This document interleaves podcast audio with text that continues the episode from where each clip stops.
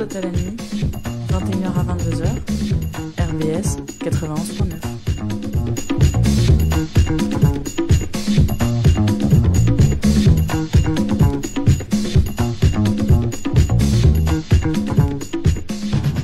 Bonsoir et bienvenue avec le retour de Ce que le jour doit à la nuit, parce que la semaine dernière, vous avez remarqué, nous étions pas là, nous avons laissé euh, nos micros à euh, Ludomobile qui a pu vous faire un mix euh, original et unique d'ailleurs en son genre.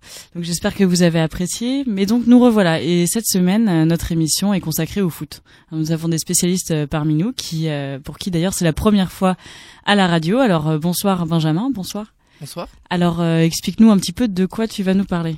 Alors euh, moi ce soir je vais vous parler, euh, tiens avec le micro sera plus simple, je vais vous parler d'un paradoxe dans le football que je trouve à mon goût, le paradoxe entre le conservatisme et le libéralisme économique. En quoi le football euh, essaye de aussi entre les deux, enfin est équilibré entre les deux ou pas, euh, sera l'objet de ma chronique. D'accord. Et il y a également Jérôme. Bonsoir Jérôme. Bonsoir. Alors euh, moi je vais surtout euh, surtout faire un, un plan sur euh, l'Euro qui approche, l'Euro que tout le monde attend et, euh, et les Jeux Olympiques également, faut pas oublier. Donc un gros été de football, je vais vous présenter, présenter ça. Et puis euh, je serai également ravi de débattre avec mes camarades ce soir sur de nombreux thèmes. D'accord, alors je pense que ça va être une soirée débat parce que je crois que Grégoire avait aussi prévu d'ouvrir euh, sa présentation euh, un petit peu euh, du foot au, euh, à un débat.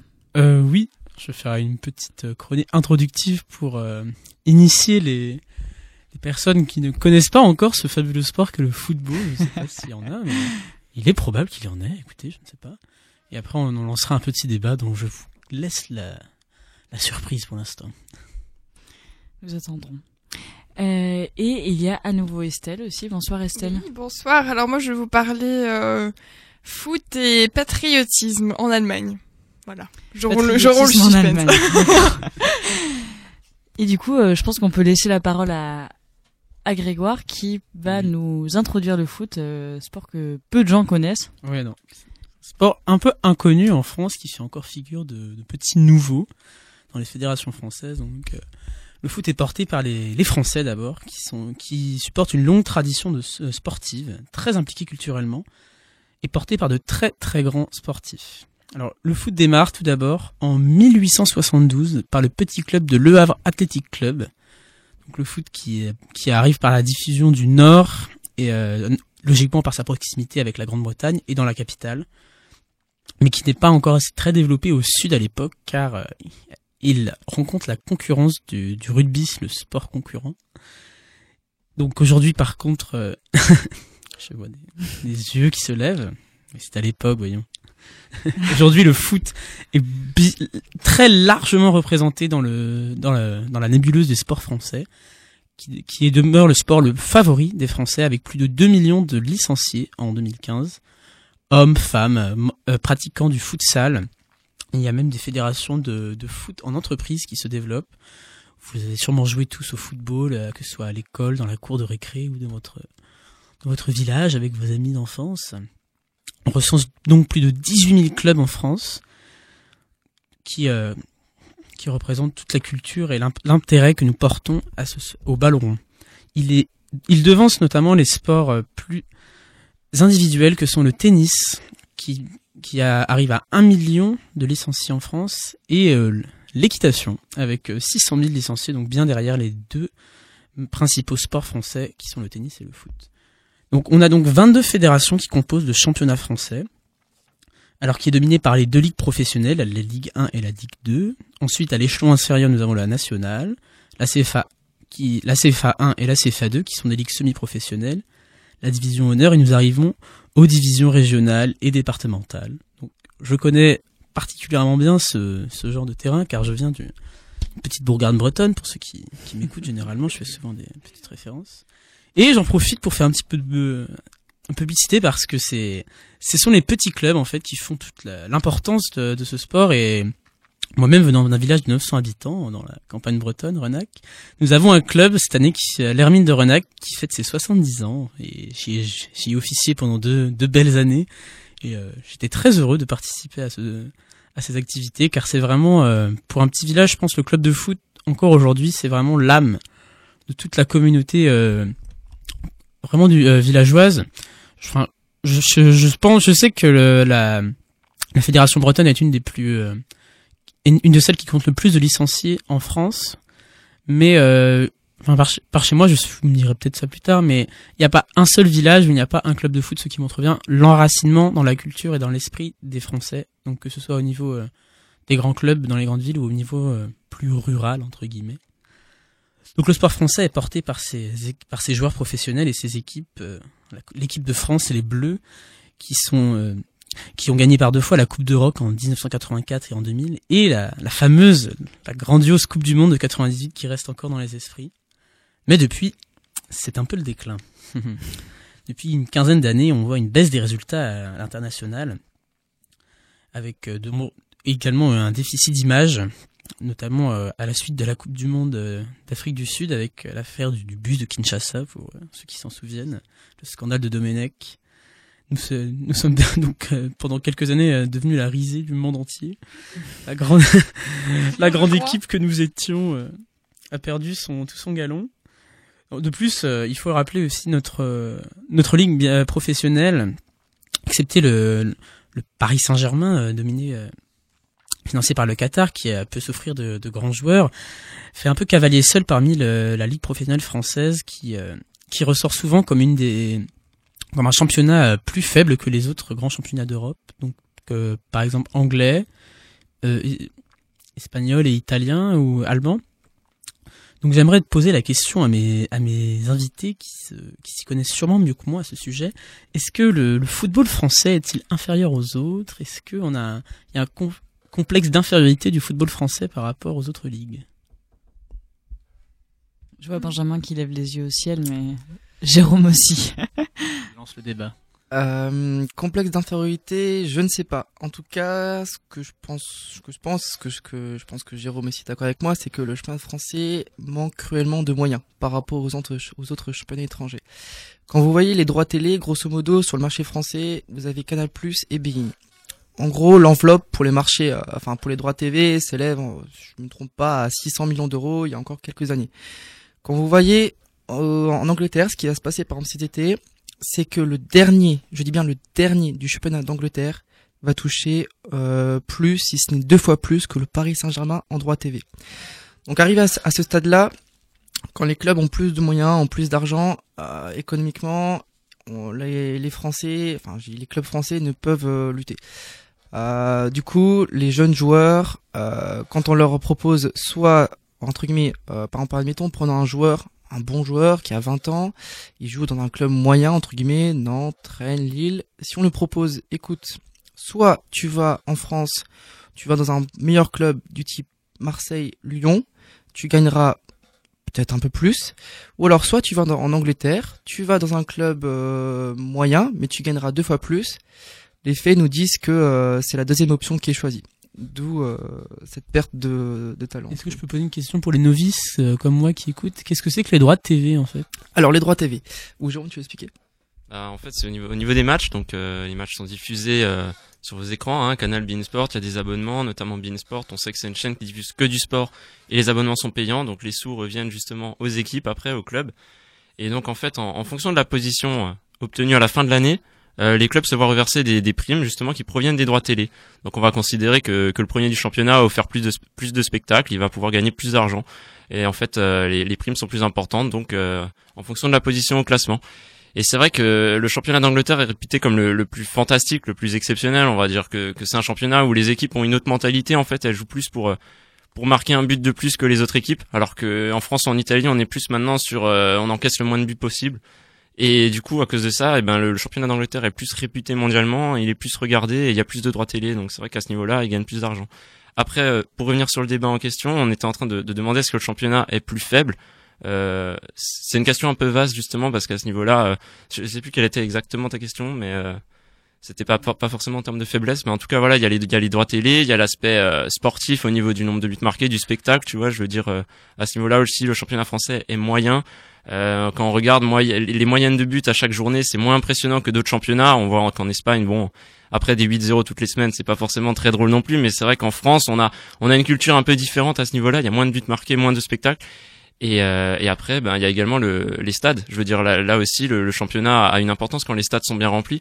Et, euh, et là également, on a été un peu un peu déçu cette année dans, dans certaines équipes parce qu'on a on a construit de nouveaux stades pour l'Euro. Bon, j'en parlerai un petit peu après. Et c'est vrai que ben souvent ils sont pas pleins, ils sont pas remplis les stades. Alors que quand on regarde en Allemagne, euh, il faut réserver une place trois mois avant parce que les stades, même pour l'équipe qui est 18e, euh, elle, elle, est déjà prise, euh, les places sont déjà prises euh, deux mois avant. Donc c'est ça qui, qui est différent aussi au niveau des autres championnats. Et comment t'expliques ça justement que, que les stades ne soient pas remplis? Euh, Parce que les Français sont de moins bons supporters du foot. Non, c'est pas forcément ça aussi, mais c'est euh, pareil. Du coup, il y a moins de droits télé, donc les clubs font aussi des, places un peu plus chères parfois. Euh, et à ce niveau-là, bon bah là, là aussi, tout le monde peut pas se permettre une place à 30 euros toutes les semaines euh, pour aller voir un match de foot, sachant que les supporters de foot sont pas toujours euh, les, les cadres et tout, donc euh, donc effectivement au niveau des prix des places, des fois ça pose problème et les stades sont pas remplis pour ça. Après, euh, il y a quand même euh, les fans aussi, je veux dire euh, les spectateurs. On peut remplir un stade. Quand on voit Strasbourg, on va parler de notre ville, ils sont en troisième division ils remplissent mieux leur stade que les équipes de deuxième division. Parce qu'ils ont justement un super public et qu'ils ont un, un, très grand passé, c'est un très grand club Strasbourg. Donc il y a beaucoup de monde qui y va, ils ont un grand stade en plus. Et, euh, et là c'est très impressionnant quoi justement à ce niveau-là. Et donc ils sont premiers cette année de troisième division. Euh, aussi une petite précision aussi pour répondre à la question euh, Grégoire, c'est qu'aussi en Ligue 1, enfin dans le championnat français, on s'ennuie en fait. Il y a des matchs, euh, je veux dire, entre le 13e et le 15e, bah... Souvent les matchs du dimanche soir en plus. Dimanche, dimanche soir, ça fait 0-0, voilà. deux tirs cadrés, merci, au revoir, quoi. Bonne soirée. C'est, c'est vraiment, enfin, c'est aberrant, le, des fois, le spectacle. Et, si, si, je peux me permettre, euh, c'est pas intéressant non plus dans la mesure où on sait très bien que chaque année, c'est avec le PSG qui va gagner, quoi. Exact. Ah. Donc, enfin, voilà, limite, ça peut jouer entre les 3-4 grosses équipes ouais. qui, qui passent derrière. Ouais euh, voilà Lyon, Marseille. Après, je les connais pas du tout. Voilà. C'est le seul que je connais. euh, bon, mais mais il y a aussi ça. C'est pas intéressant parce que voilà, le PSG, ils savent depuis un mois qu'ils vont remporter la saison, quoi. Ouais, Donc ça n'a aucun intérêt de regarder. Enfin, il y a pas d'enjeu. Enfin. Après, on voit bien au niveau européen qu'effectivement les clubs français n'y sont pas. Si on veut parler du, du niveau du championnat. Alors là, ce soir, il y a une demi-finale de Coupe d'Europe. On va vous tenir un peu au courant du score parce qu'il y en a peut-être que ça intéresse. Donc là, Madrid mène 1-0 face à Manchester City. Là, c'est dit, voilà. Et donc euh, là, on remarquera que c'est un Espagnol contre un Anglais. Et l'autre demi-finale qui s'est tenue hier soir, c'était un Espagnol contre un Allemand. Euh, et pour trouver des clubs français, il faut vraiment chercher. Donc là, en ce moment, il y a le Paris Saint-Germain qui rêve d'aller un peu loin, mais chaque année, il s'effondre euh, au stade des quarts de finale. Mais sinon, les autres clubs, les autres clubs français ne font pas de, de, grandes prestations au niveau européen. Je suis surtout déçu au niveau de la Ligue Europa, la deuxième compétition européenne, où là, euh, les clubs français très souvent s'arrêtent en, en, phase de poule. Et je crois que c'était l'an dernier ou il y a deux ans, peut-être que Benjamin va me corriger, mais les, les, clubs qu'on attendait, genre Saint-Etienne, Bordeaux, se sont loupés. Et c'est Guingamp, un club qui qu'on n'attendait pas forcément, qui y a mis du cœur. Je crois que c'était l'an dernier. C'est qui sont passés, euh, qui sont passés en huitième. Et là, Grégory est content. Encore un club breton. non mais alors attention, attention. Alors moi, je viens d'une famille euh, 100% rennaise. Et Guingamp, c'est un petit peu nos. Euh, c'est un club breton, mais euh, qui nous fait beaucoup de mal à chaque fois, car. euh, Le Stade Rennais Football Club est un club assez particulier car il va souvent en, coupe, en, finale de Coupe de France, mais il peine à gagner. Et par deux fois, je suis allé au, euh, au magnifique Stade de France et par deux fois, je, je suis allé revenu bredouille à cause d'un petit club de l'en avant Guingamp qui nous a volé la victoire. Donc voilà, je... l'en avant Guingamp, merci. Hein. Bon. Ça doit rester une super expérience, je pense, mais c'est vrai que ouais, Guingamp deux fois quoi. Mais ouais, Rennes a un peu de mal. Je sais pas, c'est une équipe euh, là cette année de nouveau. Ils ont fait, euh, je sais pas, un bon début de, de championnat. Après, c'est un peu moyen. Là, ils, depuis qu'ils ont eu une nouvelle entraîneur, ils sont un peu remontés. Il y a eu la pépite d'Embélé. Et puis là, bah de nouveau, ça, ça s'effondre comme un château de cartes. Quoi, c'est une équipe un peu. Elle est toujours là. Mais... On a peur de l'enjeu en fait. C'est tout à fait. ça. J'aime bien ton côté, euh, ton côté chauvin, Grégoire. Euh, et justement, je vous propose de, de mettre une super musique euh, qui va redonner beaucoup d'espoir à, j'espère, à tous les clubs français. C'est I Will Survive de Gloria Gaynor.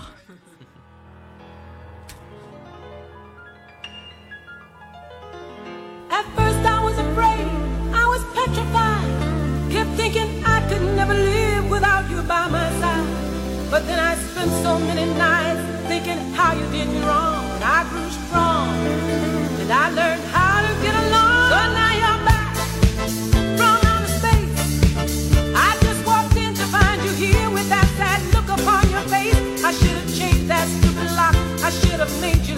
If I'd known for just one second.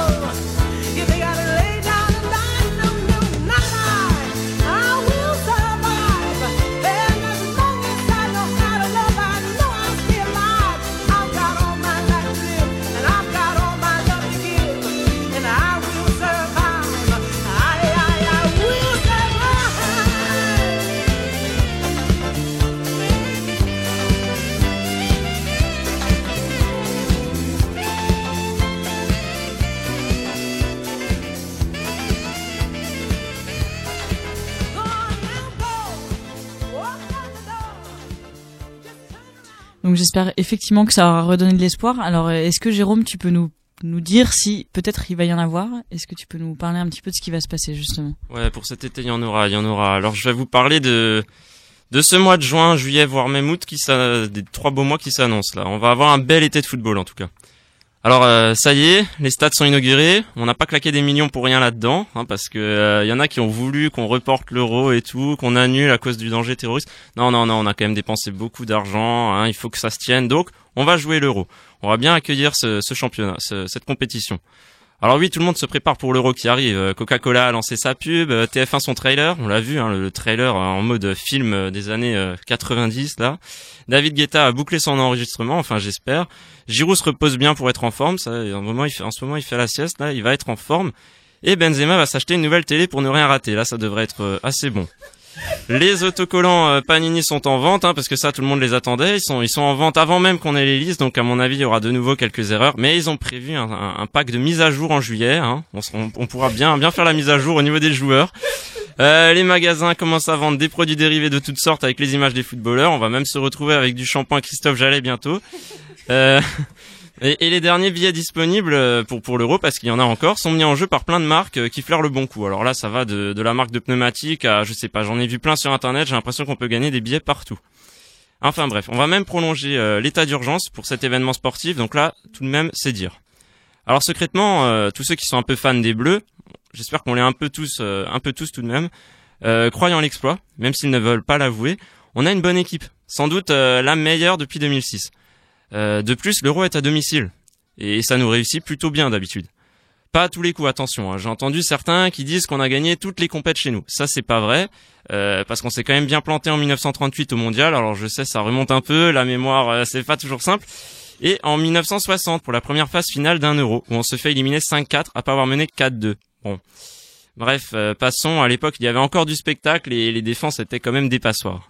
Mais euh, c'est vrai qu'il faut reconnaître qu'en 1960 déjà, la France avait accueilli l'euro, le premier euro.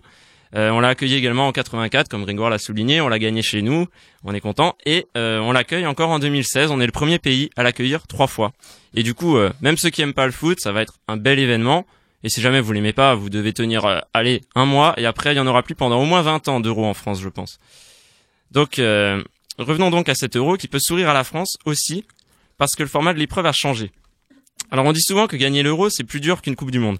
Parce qu'en phase de groupe, on commence tout de suite par du lourd. Alors bon, vous relèverez le flou de cette expression. Hein. C'est-à-dire que certains fans considèrent que qu'en Coupe du Monde, tu peux tomber sur des équipes plus faibles, parce que tu peux tomber sur des équipes euh, des continents africains ou asiatiques qui ont moins de moyens. Genre le euh, Honduras, ces trucs comme ça. Ouais, voilà, ce qu'on avait vu à la dernière Coupe du Monde, on n'a pas eu trop de difficultés contre le Honduras, mais voilà, c'est moi je considère que toutes les équipes sont dangereuses en, compétition, mais c'est vrai que pas mal disent que les, les euros sont plus durs parce qu'en phase de groupe d'un euro, tu peux tomber direct euh, sur l'Italie, l'Espagne, des, grosses équipes qui effectivement là ont des joueurs qui jouent au top niveau et tout. Donc euh, à ce niveau-là, bon, je, je, les comprends un peu. Euh, et là, donc, euh, Tada, on se retrouve avec 24 équipes. T'as le droit d'intervenir. Et non 16. Si ouais, non, je rappellerai juste en 2010 que la France avait été, bah. était dans le groupe du Mexique, hein. du, de l'Uruguay. Je me souviens encore, il y a un, commentateur sportif qui a, qui a, dit jackpot les gars, jackpot. Euh, total, deux, enfin deux défaites, un match nul. Afrique du Sud. Merci, au revoir, rentre à la maison. Quoi. 2010, voilà, année noire oui, pour le foot français. Ah, mais je, veux dire, faut qu'on se méfie dans toutes les, toutes les. En 2002 aussi, on a fait une phase de poule catastrophique. C'est-à-dire que c'est pas moi qui dis ça, mais c'est vrai que beaucoup considèrent que les coupes du monde euh, sont, plus simples à gagner que l'euro? Enfin, tu peux tu peux mieux réussir en Coupe du Monde parce que tu as des équipes plus faibles. Bon, je sais pas où ils les voient leurs équipes plus faibles parce que toutes les équipes qui sont à la Coupe du Monde sont pas là par hasard, mais mais voilà. Et donc au niveau du, changement donc dans, cette compétition, dans ce nouvel Euro 2016, donc l'Euro est une, une compète qui existe depuis 1960, mais là, tada, 24 équipes et non 16, donc ça paraît rien, mais mine de rien, c'est différent. Alors certes, la France est tête de série parce qu'elle reçoit la compétition, donc là c'est plutôt sympa de recevoir, mais tout de même, par rapport à 2012 ou 2008, le groupe des Bleus n'a rien à voir. Donc certes, on va affronter la Suisse. c'est une équipe euh, qu'on a l'habitude de rencontrer, qui peut poser des problèmes et qui est toujours dangereuse. Mais on, les connaît bien, on va dire. Euh, la Roumanie, une équipe embêtante qui avait fini devant nous en 2008 justement. À l'époque où on disait ah ça va être l'équipe euh, facile du groupe, bah elle a fini devant nous. Euh, et donc également l'Albanie, l'Albanie qui nous a battus il y a pas si longtemps, hein, il y a moins d'un an à vrai dire. Euh, donc, euh, donc voilà, un groupe qui paraît quand même sur le papier difficile, mais ce n'est pas comparable avec les deux groupes précédents. Alors je vais, je vais les rappeler vite fait. Il y a quatre ans déjà, Laurent Blanc affrontait l'Angleterre, l'Ukraine et la Suède de Zlatan qui, qui nous a zlatané sur le coup. Une belle reprise de volée. On a perdu 2-0. On est rentré chez nous peu après, en quart de, en quart de finale, parce qu'à l'époque, euh, c'était direct en quart. Cette année, ça change. Et en 2008, Domenac et les Bleus se cassaient les dents face aux Italiens, Néerlandais et les autres Roumains, justement. Il y a donc moyen cette fois, on va, l'espérer, de finir premier du groupe et de tomber en huitième sur un, un des meilleurs troisièmes du groupe C, D ou E. Alors vu que le format de l'épreuve change, euh, cette année ce sera pas forcément premier contre deuxième, il y aura également des meilleurs troisièmes qui seront choisis en fonction des groupes. Et donc euh, la France pourrait, si elle finit première de son groupe, tomber par exemple euh, sur la Croatie ou l'Ukraine. Des équipes difficiles, mais je, je préférerais quand même tomber sur l'Ukraine que l'Allemagne. Après, euh, voilà, mais on pourrait, on, on peut rêver à, voilà, à affronter en huitième l'Ukraine, euh, à passer en quart, et en quart, on peut tomber encore euh, sur l'Autriche ou la Russie. C'est quand même plus sympathique qu'un qu'un France-Angleterre dès les quarts de finale ou que la Belgique, qui me paraît une, une équipe très très dangereuse pour cet Euro. Donc, on peut vraiment effectivement rêver à faire un, un joli parcours dans cette coupe. De toute façon, euh, si on veut aller au bout, il va falloir gagner tous les matchs, mais euh, on peut rêver à à pourquoi pas une demi-finale contre contre nos voisins belges et à une finale contre euh, notre meilleur ami euh, l'Angleterre, hein, the perfide Albion. Pour pourquoi pas remporter cet euro sur un, rush de Griezmann euh, en prolongation. Allez. Bon, n'oublions pas que dernièrement on a quand même perdu face aux Belges et assez sèchement 4-2. On a un peu sauvé l'honneur sur la fin. Et face aux Anglais, même si là c'était un peu compliqué puisque c'était après les, les attentats du 13 novembre, donc le match était forcément très particulier. Mais euh, mais voilà, N'oublions pas les, les récents résultats. Et n'oublions pas également que c'est pas Griezmann qui va devoir faire ses preuves. Griezmann, il les a déjà faites, ses preuves. Encore hier soir, il a marqué un, très joli rush. C'est, c'est pas lui qui doit, qui doit prouver quelque chose euh, à l'euro, c'est notre défense. Parce que notre défense, des fois, euh, je me demande un peu où elle est. Alors bon, Sako, au moins on saura. Il fait régime avec sa femme chez lui cet été. Bon, pour ceux qui ne sont pas au courant, en fait, il y a, eu un problème. Euh, Mamadou Sakho ne devrait pas être à l'euro parce qu'on a a détecté qu'il s'était euh, qu'il s'était dopé en quelque sorte. En fait, il a pris un produit amincissant euh, que consommait sa femme. Alors je sais, c'est un peu drôle sur le coup pour ceux qui sont pas au courant, ils vont se demander de quoi je parle. Mais en fait, ça a été considéré comme produit dopant et actuellement, il est suspendu pour une durée de 30 jours, sachant que l'euro commence dans moins de 40 jours. Donc euh, ça va être très compliqué pour lui, mais bon, on saura où il est, au moins lui. Par contre, le reste de la défense, je me demande. Euh, donc je vous ai concocté un joli programme, quoi, tout un rêve, un joli mois de juin devant sa télé en perspective, avec des amis parce que tout seul euh, c'est moins drôle, et avec des pizzas parce qu'on n'a pas tous besoin de surveiller sa ligne comme Mamadou Sakho justement. Enfin j'espère. Euh, je, je le charrie un peu, mais j'ai rien contre lui. En vrai, euh, je suis super déçu de ce qui lui arrive. Euh, vraiment, je trouve que Sakho c'est un bon joueur. Je sais pas, je pense que vous avez été aussi étonné de, de ce qui lui est arrivé, Benjamin. Et moi, ça m'a ça m'a quand même étonné. Je pensais pas que. qu'il y aurait quelque Bon joueur, j'irai pas jusque là, solide certes, mais oui, enfin oui, enfin ça va. Il, il revenait bien, mais bon. Après, voilà, je préfère Varane et tout en défense, mais c'est vrai que bon, c'est un peu dommage ce qui lui arrive, quoi. Je, j'ai rien contre lui, voilà. Après, son absence fera le bonheur d'un autre. Hein, je veux dire, il y a Emeric Laporte qui attend, il y a Mangala qui est toujours là, euh, Samuel Umtiti qui fait une superbe saison à Lyon. Il y a Loïc Perrin qui espère toujours un petit peu. Enfin, on a des défenseurs, on a, on a du potentiel. Qu'est-ce qu'il en pense, euh, Didier Deschamps? Oui, je pense euh, que c'est un bon joueur. euh, je pense qu'il a beaucoup de potentiel, euh, beaucoup de qualité. Euh, moi, je pense que Koulibaly peut très bien jouer en équipe de France. Oui, alors là, alors, alors Deschamps, par contre, Didier, il a rien compris. Parce que euh, Koulibaly, euh, il est sénégalais, international sénégalais, et ça va être un peu compliqué de recruter des mercenaires pour l'euro, et encore pire, des mercenaires euh, africains. Mais bon, enfin bon. Allez Pogba, Gignac, euh, Hugo Lloris et la Sanadiara, chantez ou pas la Marseillaise, mais marquez et gardez vos nerfs. Ce serait bien aussi que les Bleus ne lâchent pas d'insultes pour une fois. Là, là, je reviens à du sérieux parce que c'est vrai que les deux dernières compétitions, on a vu Nasri qui disait des, choses aux journalistes euh, à la dernière Euro. Enfin, pas les deux dernières, mais à, la Coupe du Monde 2010 aussi, les insultes, on va pas les rappeler. Ce serait bien que pour une fois, l'équipe garde un peu ses nerfs. Ok, c'est des enfants pourri gâtés, les joueurs de foot, ils ont plein d'argent et tout, mais ce serait bien de, limiter la casse. Hein. Donc voilà, juin et début juillet, c'est bon, c'est prêt. Et après? Eh bien après, il y a les Jeux Olympiques, amis footeux. Mais là, pas de chance de voir les Bleus. Les hommes ne s'y qualifient pas souvent. Bon, une victoire en 84 quand même. Je sais pas ce qu'on avait cette année-là, mais c'était bien. Euh, mais ce n'est pas pour autant que la France n'aura pas de représentant footballistique au pays du ballon rond et de la samba. Les filles sont bien là parmi les 12, acqui- 12 équipes qualifiées. Et c'est dans moins de 90 jours et pff, 18 heures maintenant, précisément, que débute ce tournoi. Alors moi, les filles, je les suis depuis plus de 5 ans maintenant, et vraiment, elles ont un coup, un coup à jouer. Bon, on dit ça euh, lors de toutes les dernières compétitions, on l'a aussi dit, mais là, il faudra pas craquer. Il y a 4 ans, elles se sont inclinées d'un cheveu en demi face au Japon. J'en étais devenu un peu fou. Elles, avaient perdu euh, 2-0 sur deux erreurs de leur gardienne. À la fin, elles mettent un but, il y a 2-1. Je, je, je vibrais, j'y croyais, mais finalement, elles, se sont inclinées. Vraiment, elles ont loupé un penalty encore à 3 minutes de la fin. C'était dur. Et après, bah, la- à la dernière seconde de la petite finale face au Canada, elles ont craqué. Donc elles n'ont pas eu de médaille il y a quatre ans, elles ont fini quatrième. Mais voilà, cet été, euh, il faut chercher la médaille. quoi. Ça s'annonce très dur toutefois. Euh, encouragez les Bleus depuis votre canapé. Cet été, euh, elles vont en avoir besoin. Alors pourquoi c'est plutôt se qualifier au JO qu'à la Coupe d'Europe par exemple? Qu'à la Coupe du Monde par exemple? En fait, c'est, vraiment bizarre. Donc, les, Jeux Olympiques, c'est vraiment différent. Donc, c'est pas l'équipe A qui y va. Alors, pour les filles, c'est l'équipe A. C'est, différent. Mais pour euh, pour les gars, par exemple, Hugo Loris euh, ou Benzema, bon, Benzema en ce moment c'est compliqué, mais Hugo Loris ou Varane et tous les autres ne peuvent ne peuvent pas y aller. C'est euh, ouvert aux moins de 23 ans et tu peux rajouter trois joueurs depuis de 23 ans. C'est bizarre. C'est un peu un peu bizarre. Donc, en fait, ils se basent plutôt sur les résultats de Coupe du Monde de moins de 20 ans et les résultats de jeunes et tout. Pourtant, dernièrement, on avait gagné des coupes du, on avait gagné la Coupe du Monde de moins de 20 ans, je crois, il y a, il y a deux ans, il me semble, hein, en 2000 2013, hein. 2010. 2000 2000 2010 Non, de moins de 20 ans. Ça Ah, remonte 2020, déjà. c'était il y a 2011, 2012. Ouais, ok, ouais. Avec Areola et tout, je me rappelle. Mais, euh, mais bon, en tout cas, non, on n'est pas qualifié pour les JO. Et c'est vrai qu'on l'est rarement. On n'était pas encore les dernières, euh, les dernières compètes. Donc, je vais juste finir sur les, sur les féminines. Il, fait, il va falloir les encourager, voilà, parce qu'elles vont en avoir besoin. Euh, le groupe dans lequel elles sont tombées est plus relevé que jamais. Donc, nos bleus retrouveront la Nouvelle-Zélande. La Colombie qui les a battus 2-0 au mondial l'an passé. C'était assez inattendu. Et surtout, les number one American qui ont pris quatre médailles d'or et une d'argent en cinq participations sur cinq. Il y, a- eu cinq, euh, cinq compétitions de football aux Jeux Olympiques pour les filles. Bon, les Américaines ont tout raflé, quoi, à part une médaille d'argent. Donc, euh, on comprend, voilà, tout est dit. Euh, les Américaines dominent encore plus outrageusement au niveau du foot que leurs compatriotes masculins au basket, presque. hein.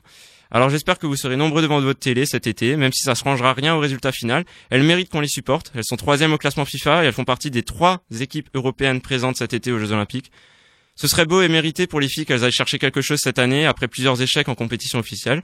Elles jouent bien mais ne gagnent pas de trophée et j'espère que cela va s'arranger. Il faut espérer qu'il y, ait peu- de blessés parce qu'une bonne partie de l'équipe tricolore jouera avec euh, l'Olympique lyonnais la finale de la Ligue des champions féminine. Là, il y en a en finale de Ligue des champions quand même, hein, les filles. Face aux rugueuses allemandes de Wolfsburg à l'esprit si nationaliste, il va falloir s'en méfier. Euh, en résumé, euh, peut-être 7 matchs pour les hommes s'ils vont au bout et 6 matchs pour les femmes, ce qui nous fait très occasion de vibrer football cet été. Et si ça nous porte pas chance, ça, c'est fort. Merci Jérôme. Et justement, euh, je vous propose d'enchaîner sur euh, sur quelque chose qui, à mon avis, nous a tous fait vibrer. Alors euh, à l'âge qu'on avait tous, parce que c'était il y a déjà un petit moment. Et je pense que vous allez tous reconnaître ce moment parce que il est inoubliable. Attention, c'est la danse du coup de boule. Allez les bleus,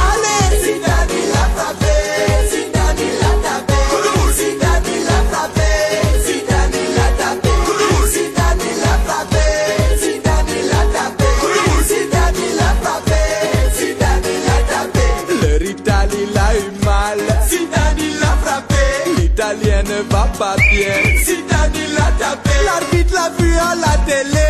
Zidane il a frappé. Mais la coupe on l'a raté. On a quand même bien rigolé. Zidane il a frappé. Zidane il a tapé. Zidane il a frappé. Zidane il a tapé. Zidane il a frappé. Zidane il a tapé. Zidane il a frappé. Zidane il a tapé. N'a pas joué. Quand il a joué, il a raté. Il tout fait capoter. La coupe, on l'a raté. Barthez n'a rien arrêté. C'est pourtant pas compliqué. Les sponsors sont tous fâchés. Mais Chirac a bien parlé. Zidane, il a frappé. Zidane, il a tapé. Zidane, il a frappé. Zidane, il a tapé. Zidane, il a frappé. Zidane, tapé. Zidane, il a frappé. Zidane, tapé. Attention, c'est la danse du coup à droite. Coup de boule, coup de boule. Coup de boule à gauche. Coup de boule, coup de boule. Coup de boule avant. Coup de boule, coup de boule. Coup de boule arrière. Coup de boule, coup de boule. Et maintenant, penalty. Attention, il va tirer.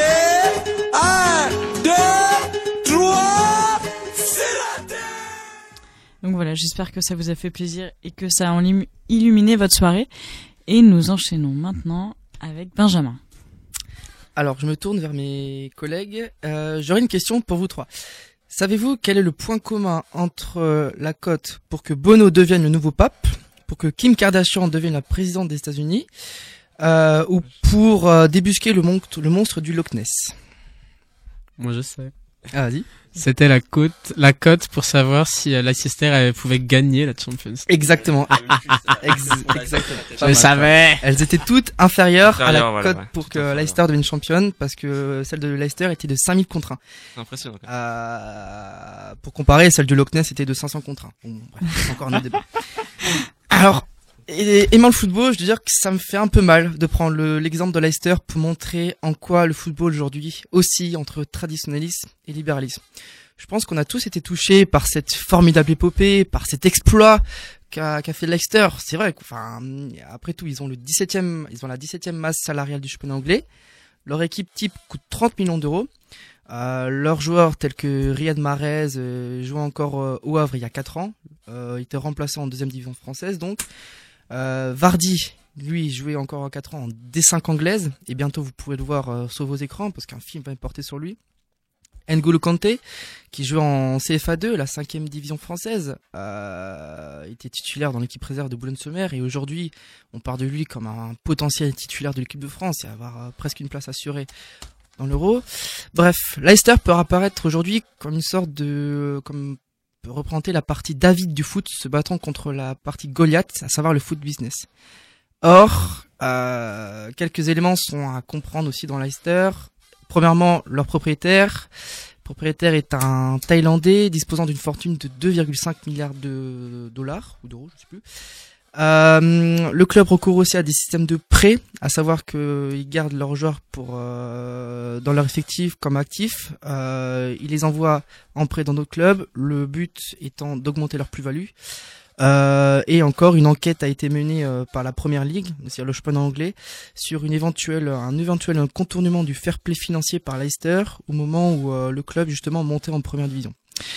Bref, Leicester reprend bien cette double facette du foot, l'aspect sentimentaliste d'équipe du coin composée d'amis ne cherchant qu'à s'amuser, et des logiques économiques qui font du football moins un sport qu'un business model s'apparentant à une entreprise, avec comme finalité non le meilleur résultat sportif, mais le, meilleur résultat économique. Donc d'abord, dans le football, il y a quand même un certain aspect, c'est l'aspect traditionnel. Euh, pourquoi tra- traditionnel? Parce que du moins, quand on est supporter, on voit l'équipe de football comme une vitrine de sa ville, de, ou même de son village. Là, je, je rejoins Grégoire. Euh, Enfin, je pense Grégoire. Toi, toi qui viens de Redon. Euh, Renac. de Renac. quand tu vois Renac, c'est quand même là où tu es né, là où tu as vécu, là où Tout mon cœur est là-bas. vécu, c'est ta ville. Donc tu es quand même atta- attaché à ta ville. Et lorsque ton équipe Ma de commune. ta commune, et lorsque ton, ton ta commune joue, euh, tu la supportes, tu la supportes. Ah oui, oui. Toute ma famille, on a. de toute ta voix, je sais Oui, pas, de, oui, de de toute euh, Tous mes dimanches sont consacrés. quoi. Oui. Mais les supporters dans les Je crie, je crie. les supporters dans les clubs professionnels, c'est pareil. Il, il va dans la ville, euh, par exemple, il va au stade, il se donne à fond pour, il se donne à fond. je- Il crie pour son, il crie pour son équipe, il chante, euh, euh, même insulter les autres, euh, les autres supporters Oui. en face. Ah bah, euh, c'est bagarres entre Oui, non, clubs euh, rivaux. C'est vrai, euh. quoi. Aussi, les supporters aussi a, a ce qu'on appelle un phénomène, il calque les valeurs de sa ville sur son équipe. Par exemple, Saint-Etienne. Saint-Etienne, euh, là-bas, les joueurs sont entre guillemets tenus de mouiller le maillot, c'est-à-dire de jouer à chaque max avec une grande intensité. Pourquoi? Parce que Saint-Etienne se revendique un passé minier, pauvre, où les conditions de vie furent difficiles, on n'avait pas d'autre choix pour gagner sa vie que de travailler dur avec labeur. Notez le pléonasme. Euh, ainsi, c'est un lien du type donnant-donnant. Moi, supporter, je me donne à corps et âme dans mon, dans mon équipe, en m'affichant avec les couleurs de mon équipe, en venant au match les, les supporter, en achetant des produits dérivés, maillots, mugs, je ne sais quoi. Shampoing, à Christophe Jallet, bien sûr. En retour, j'attends, si ce n'est des résultats, du moins que l'équipe et les joueurs véhiculent les valeurs de ma ville. Euh, de nombreux footballeurs ont intégré cette logique. N'a-t-on jamais entendu des footballeurs s'exclamer qu'ils avaient l'amour du maillot pour le club dont ils jouaient?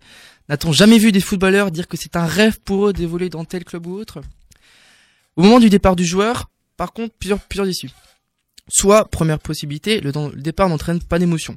Un joueur qui n'a pas laissé de traces, auquel on n'en a que faire. Deuxièmement, la cérémonie pour le joueur. Pour, entre guillemets, service rendu à la nation, euh, c'est-à-dire euh, qui s'est donné à fond, qu'il a mouillé maillot. Troisièmement, et là c'est le cas le plus intéressant, il se peut qu'il y ait un phénomène de rejet du joueur. Par exemple, le cas de trahison, entre guillemets. En effet, même si le supporter attend une fidélité de la part du joueur, il, peut accepter un départ. En revanche, il ne peut accepter qu'un joueur qu'il a adoré parte jouer pour un club rival. Même si ob- objectivement, le joueur a fait un meilleur choix. Et le joueur agit ici en nomo economicus. Le supporter se sent trahi, bafoué. Il va alors tenter de renier le joueur. Un exemple, Bafetim Bigomis, joueur qui a joué à Saint-Etienne. Le, le club suivant est allé à Lyon. Or, vous savez qu'entre Saint-Etienne et Lyon, c'est pas la franche rigolade. Il y a quand même une certaine, certaine haine. Et là, Estelle, euh, tu peux tu- tu- Oui, non, non, je l'ai vécu personnellement. eh bien, à ce retour de, euh, lorsqu'il est euh, venu évoluer en nouveau à Saint-Etienne avec le maillot de Lyon, c'est simple, il a été insulté, des cris racistes, des chants racistes contre lui, et je vous en passe les détails. Pareil pour Valbuena lorsqu'il est revenu jouer à Marseille avec le maillot lyonnais. C'est ici un peu étrange. Le, le- le joueur qui s'est donné à corps et âme, le supporter l'a adoré, et lorsque justement il revient, en, en pareil, en, en, en ayant fait un choix rationnel, en ayant fait un choix objectif, eh bien, il est critiqué, il est, il est, euh, comment dire, il est euh, Désavoué. désavoué, même encore, il est honni, quoi. Tu vois, c'est un peu comme une relation amoureuse. Enfin, je veux dire, c'est un peu comme si t'es en couple avec quelqu'un et que Je- l'autre part voir ailleurs et après il revient, bah forcément t'as envie de. Je t'aime, moi non plus. Ouais, c'est Voilà, ça. C'est exactement quoi. Quelle fleur bleue notre Estelle.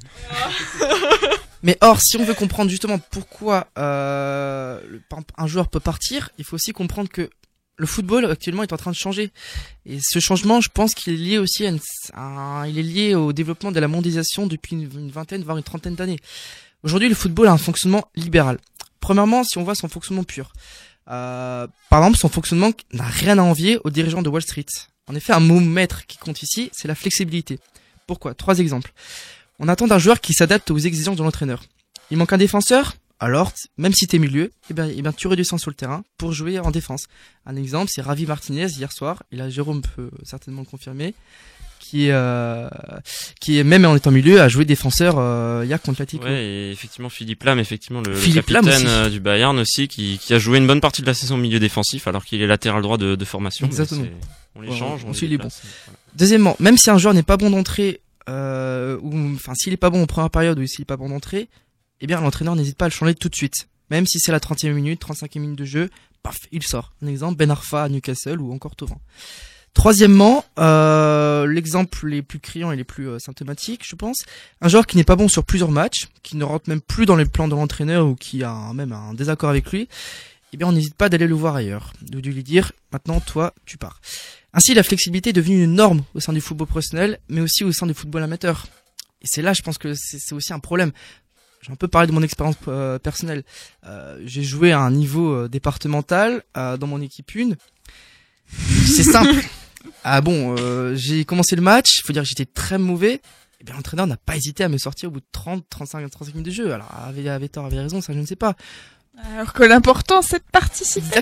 On leur dit Il pas assez. il avait tort, il avait tort. Deux- deuxième, euh, deuxième exemple, en sixième division, imaginez-vous, en Alsace, un entraîneur a été entre- a été licencié, euh, licencié en sixième division. hein. Enfin, je sais pas si ça choque personne, mais bon, bref.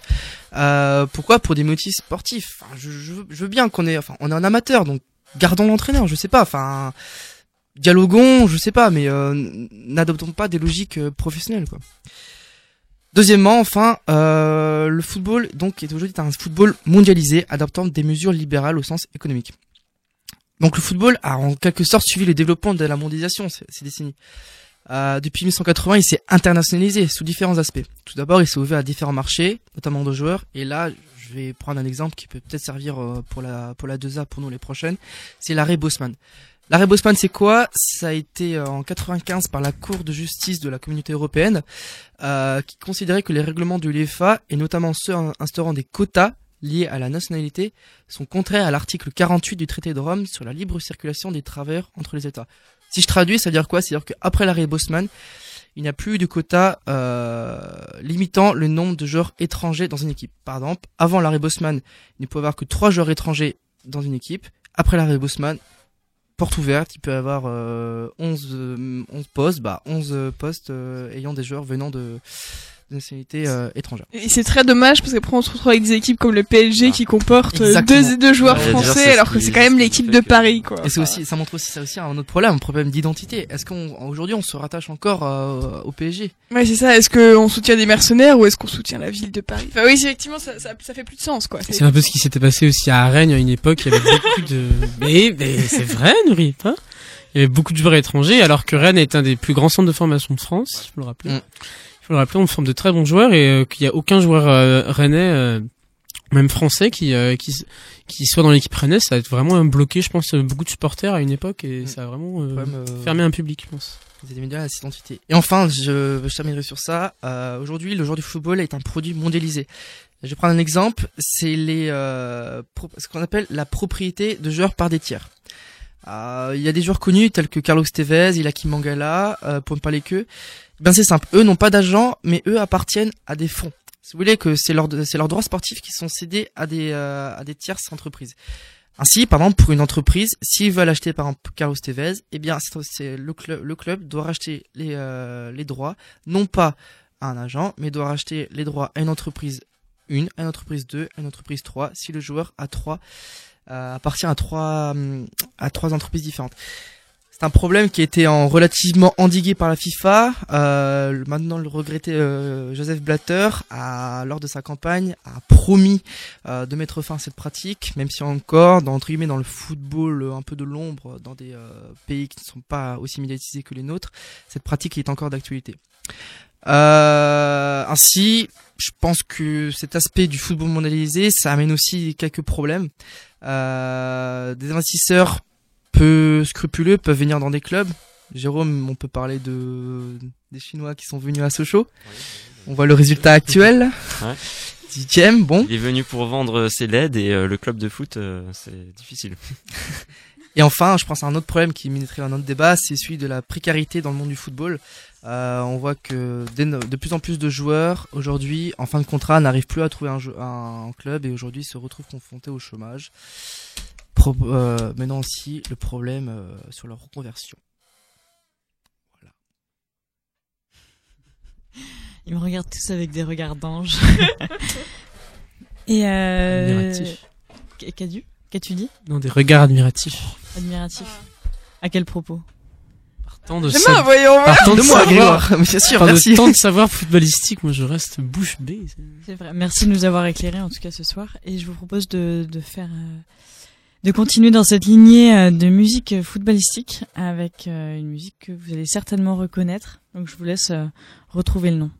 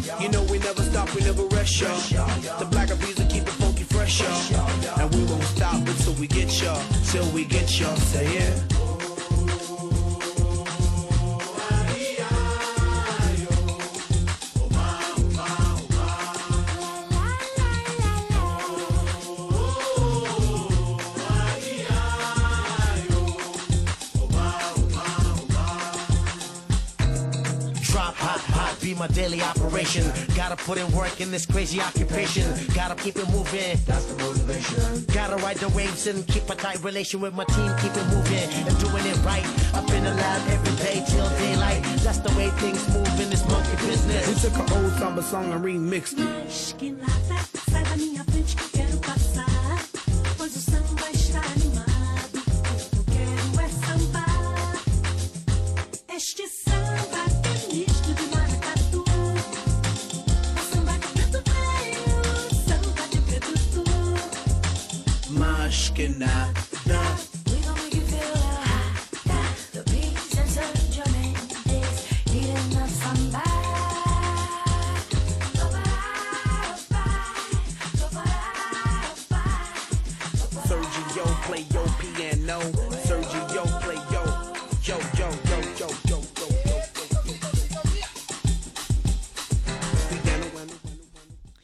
C'était Mas Canada de Sergio, euh, Sergio Mendes. Et euh, dans un tout autre genre, on va écouter maintenant Estelle nous parler de patriotisme euh, footballistique, j'imagine. Oui, tout à Et fait. d'Allemagne. Oh, il, fa- il fa- il fallait pas casser le suspense parce que voilà, je suis venue vous parler d'un pays où le foot Pardon. est un sport national. Alors vous allez me dire, je vais la faire comme, vous allez me dire super le Brésil et moi je vous réponds non absolument pas. Je vais vous parler de notre voisin allemand parce que les Allemands ils sont super forts au foot. Hein. On ne peut rien contre eux, c'est pas moi qui l'ai dit. Hein. C'est Gary Lineker qui était un international anglais hein, et qui a déclaré le foot est un sport inventé par les Anglais qui se joue à 11 contre 11 et à la fin ce sont les Allemands qui gagnent. Voilà, c'est comme ça, c'est la règle. Euh, mais là, par contre, sport national, je l'entends pas dans le sens où euh, toute la nation est fan, toute la nation joue de, à, à ça, même si c'est vrai. Hein. Je l'entends vraiment au sens national, nationaliste, patriote. Euh, parce que le foot en Allemagne, depuis la fin de la Seconde Guerre mondiale, c'est l'autre histoire du nationalisme. C'est tout simplement parce que euh, chaque victoire, euh, chaque titre mondial euh, tombait dans un contexte politique bien particulier qui donnait à ces victoires une, résonance, une résonance particulière. Euh, alors juste pour rappel, hein, l'Allemagne depuis 45, c'est quand même deux organisations de la Coupe du Monde et ça a son importance. C'est aussi huit finales et je tiens à le préciser, l'Allemagne est le pays qui a le qui est le plus allé en finale de la Coupe du Monde, hein, devant, devant le Brésil. Euh, et puis euh, donc euh, quatre titres mondiaux. Et à travers cette compétition qu'est la Coupe du Monde, euh, l'Allemagne a retrouvé sa respectabilité, scellé son unité et même retrouvé sa fierté. Alors commençons par le début, 1900 1954, pardon. Euh, donc la faible Allemagne post-nazisme euh, concentre encore sur elle tout le rejet et le dégoût de l'opinion publique internationale, à moins que ce ne soit une, de la pitié hein, pour ce qui est un pays encore écartelé et soumis aux puissances étrangères. Et 1954, c'est la première fois que l'équipe d'Allemagne euh, participe à une, compétition pardon, internationale depuis la fin de la guerre. Alors bon an mal an, l'équipe d'Allemagne progresse dans le championnat et en battant la Hongrie, elle remporte la compétition. Alors il faut s'imaginer que ce premier titre mondial, c'est une véritable explosion parce que euh, la victoire de la Coupe du Monde, c'est le prestige, c'est la respectabilité et c'est surtout la fierté pour les Allemands. Hein, les journaux titraient euh, Wir sind wieder wer, nous sommes à nouveau quelqu'un. Grâce au foot, l'Allemagne redevient respectable. L'Allemagne est lavée des affronts, l'Allemagne renaissait du monde, et renaissait aux yeux du monde. Et c'est tout ça grâce à qui? Grâce à la Coupe du Monde. Benjamin, je vois que tu me fais des Oui, petits non, je, et si je peux me permettre, c'était, euh, c'était, euh, on appelait ça Das Wunder von Bern, avec mon accent. Ah oui, Et ce film, il est trop beau. Le- Avec- Il y avait notamment un film et le miracle de Berne, oui, pour Et donner c'était un ex- C'était un exploit d'autant plus grandissant parce qu'en phase de poule, ils ont affronté la Hongrie, ils sont pris, je crois, 8-3. Oui. Et en finale, ils ont gagné 3-2. Ils ont, euh, ils ont retourné le truc, ouais. effectivement. Donc Et c'était absolument inattendu. Donc effectivement, d'autant plus beau et d'autant plus, enfin, ils en devenaient d'autant plus respectables. Euh, voilà. Mais c'est pas tout de renaître aux yeux du monde, hein. Il faut aussi euh, sa- faut savoir montrer qu'on a retrouvé sa place dans, dans le club des dominants. Et c'est d'autant plus important qu'en 1974, qui est l'année où ils ont remporté un deuxième, où ils ont remporté un deuxième titre. euh, je vous rappelle qu'il existait toujours deux Allemagnes, hein. Une Allemagne de l'Ouest, la RFA, qui était dans le clan capitaliste, cap- et l'Allemagne de l'Est, la RDA, qui était dans le clan communiste. Et donc ces deux régimes se font face, s'affrontent dans un combat idéologique dans le de la guerre froide. Enfin bon, je vous passe les détails. Et donc les deux États veulent montrer euh, qu'ils sont les plus forts euh, et ainsi que leur système est le meilleur. Enfin bref, que que qu'on est le dominant. Et alors comment on prouve qu'on est le dominant, me direz-vous? Eh bien tout simplement en organisant une Coupe du Monde. Et c'est la c'est la RFA hein, capitaliste qui va organiser cette Coupe du Monde 74. Alors cependant, euh, il faut savoir que les deux pays vont être tirés au sort dans la même poule, et donc immanquablement, c'est le match, un match en, qui prend une tournure idéologique entre ces deux Allemagnes, Allemagne de l'Est, euh, Allemagne de l'Est communiste, pardon, Allemagne de l'Ouest capitaliste. Imaginez seulement l'humiliation si la RDA communiste battait cette RFA capitaliste sur son, sur son propre sol. Alors je vous rassure tout de suite, c'est absolument pas ce qui est arrivé, hein, puisque la RFA capitaliste va réussir euh, non seulement à, à- à battre l'Allemagne de l'Est, mais en plus euh, à, à montrer la force de son système en remportant également la compétition. La Coupe du Monde 74 est donc un sans faute pour la RFA puisque non seulement elle a réussi à prouver que euh, elle avait, elle, elle était capable, elle avait l'organisation pour, euh, pour, euh, oui, pour euh, organiser un événement mondial de, de l'envergure de la Coupe du Monde, et puis euh, de gagner une nouvelle fois un nouveau titre, tout en montrant sa supériorité face à l'Est et au monde communiste. Enfin bref, l'Allemagne est de nouveau un pays fort, hein, qui a retrouvé toute sa place parmi les dominants de ce monde, et tout ça grâce à qui? Grâce à la Coupe du Monde. Euh, donc si la Coupe du Monde 74 a compté vraiment pour le rayonnement extérieur de l'Allemagne, euh, le troisième titre que l'é- l'équipe d'Allemagne a, rencontré, a remporté pardon, en 1990 a une dimension bien plus nationale. Euh, en juin 90, quand se tient la Coupe du Monde, hein, on se remet dans le contexte, le mur de Berlin est tombé depuis huit mois et la réunification politique, elle est encore attendue pour le mois d'octobre, elle n'est pas encore passée, donc on est vraiment juste entre les deux. Et je peux vous assurer que remporter euh, un titre mondial, euh, il n'y a rien de mieux pour réunir et ressouder un peuple qui a été divisé pendant plus de 40 ans. Bref, ça a été la réunion dans les esprits et tout ça grâce à quoi? Grâce encore à la Coupe du Monde. Euh, et enfin, plus que 2014, c'est vraiment 2006 qui est la dernière date mar- marquante du, foot politique en Allemagne. Euh, 2006, euh, c'est l'année où l'Allemagne accueille euh, une nouvelle fois la compétition, hein, la deuxième fois qu'elle l'accueille. Et euh, bien sûr, quand on est un pays organisateur, euh, bah, on accueille des gens du monde entier, les équipes, les supporters, et c'est l'occasion de leur montrer combien on est fier de son équipe et de son drapeau. Et oui, de son drapeau, parce que 2006 a marqué le grand retour du drapeau allemand, hein, ce drapeau euh, Schwarz-Rot-Gold, alors noir, rouge, or pour les non-germanistes, hein, euh, qui avait disparu parce que le montrer euh, jusqu'alors, c'était c'était être nationaliste, et être nationaliste, c'était rappeler le fâcheux épisode nazi. Donc le drapeau allemand, c'était c'était donc fait très discret hein, pendant 60 ans, 1945-2006, 60 ans. C'est le temps qu'il a fallu aux Allemands pour se réconcilier avec leur drapeau, avec leur fierté nationale, avec leur patriotisme, et tout ça grâce à qui? Grâce à la Coupe du Monde, toujours elle. Bref, tout ça pour dire que la Coupe du Monde, euh, bien sûr en Allemagne, mais pas seulement, ce n'est pas qu'un événement sportif, c'est aussi un événement national pour chaque pays. C'est le réveil des consciences nationales. Hein. On a toujours, on a tous envie de, de soutenir son équipe. Euh, c'est la fierté nationale, c'est le réveil de quelque chose de très fort, mais mais quelquefois de latent. Bref, si le foot est une, une équipe aussi qui joue dans des stades pleins à craquer dans des pays lointains comme le Brésil ou prochainement comme la Russie ou le Qatar, si ça se fait, euh, c'est aussi changer les consciences des gens qui vivent ici parmi nous. Voilà. Et je sais pas si on a encore le temps ou pas. On a encore trois minutes. Euh, Est-ce que vous pensez euh, que le, foot a pu changer les consciences politiques des gens ailleurs qu'en Allemagne? Je sais pas, en France par exemple. Est-ce que vous diriez que c'est le cas?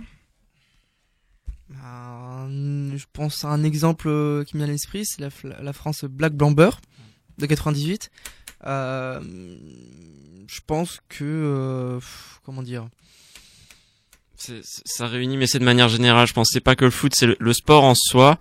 C'est c'est quelque chose qui qui réunit les gens, franchement. Et euh, c'est aussi très important. Bon, au niveau allemand, c'est déjà ça, mais en Espagne aussi, c'est très important tout ce qui est la culture sportive, la culture de la gagne et du foot justement. Euh, ils ont gagné les deux derniers, euh, enfin pas ouais Euro 2008, euh, 2012 là. Et, euh, et justement, c'est en, Espagne où il y avait là une crise très très forte. Les, les gens se, se rassemblent grâce à ça, en fait, grâce aux événements sportifs. Et c'est vrai que bon, les Espagnols, ils sont impressionnants sur tous les tableaux en ce moment. C'est c'est le sport au niveau général justement. C'est ça réunit quoi. C'est quelque chose. Justement, en pensant à ça, t'as aussi l'exemple euh, sud-africain de 1995, la rue de, euh, là où l'Afrique du Sud organisait la Coupe du Monde de rugby. Euh, une équipe sportive du rugby, je pense, un peu faible à la base, mais qui a réussi la prouesse euh, de gagner. Et au fur et à mesure des matchs, euh, elle a réussi à, à rassembler, fédérer tout le monde, à ouais. fédérer justement, ouais, à fédérer le peuple derrière elle pour créer un espèce de sentiment d'appartenance commune. Et euh, c'est là où le sport, euh, c'est une vertu. Est-ce que c'est le film Invictus? Ouais. Ouais, c'est ça. Bien joué. La troisième d'anglais. Donc on vous invite à aller le regarder évidemment. voilà, Marine. Donc, euh, bah, déjà, je vais vous remercier tous euh, d'être venus nous, nous conseiller, et nous documenter et nous informer éclairer. tous, nous éclairer bien sûr, euh, sur le foot parce qu'on voit que vous êtes tous passionnés. Et moi, j'avais une dernière, une dernière question pour vous euh, parce que bon, j'y connais pas énormément de choses, mais moi, c'est quelque chose qui m'a toujours impressionné effectivement. Mais pourquoi le foot euh, Pourquoi le foot c'est vraiment un sport aussi international euh, dans toutes les classes sociales euh, dans, dans tous les dans tous les moments euh, c'est quelque chose qui, qui existe toujours et qui rassemble toujours. Moi c'est quelque chose qui me que je trouve impressionnant et on peut voir dans plein de films qui sont faits euh, sur des sur des des, euh, des vies euh, dans les bidonvilles ou voilà où finalement à partir de ça finalement ils sont heureux quoi Je sais pas ce que comment vous pouvez commenter ça. Je, serai concis, je laisserai la parole à Benjamin sans doute qui aura, qui aura envie d'expliquer, mais je dirais que le foot c'est surtout peut-être un des sports les plus simples et les moins chers aussi. Je veux dire, on prend une balle, on tape dedans, voilà. Alors que justement, s'inscrire à l'équitation, euh, comme en parlait Grégoire avant, c'est beaucoup plus compliqué. Euh, pour faire du hockey sur gazon, faut du matériel aussi. Enfin, je veux dire. euh, le tennis aussi, euh, il y, a, y a des sports c'est moins facile d'y accéder en fait. Alors que le foot, c'est ouvert à tous. C'est vraiment ça. Si tu prends une balle, tu vas dans la rue, tu vas jouer, et c'est pour ça que c'est à ce niveau-là qu'il a été très très populaire. Et après, bon, la passion a fait le reste, l'histoire aussi. Et je veux dire, aujourd'hui, c'est le plus médiatisé. Alors forcément, les, enfants voient plus le foot à la télé que le reste, donc ça joue aussi maintenant sur la reproduction de de ce phénomène-là. Je te laisserai.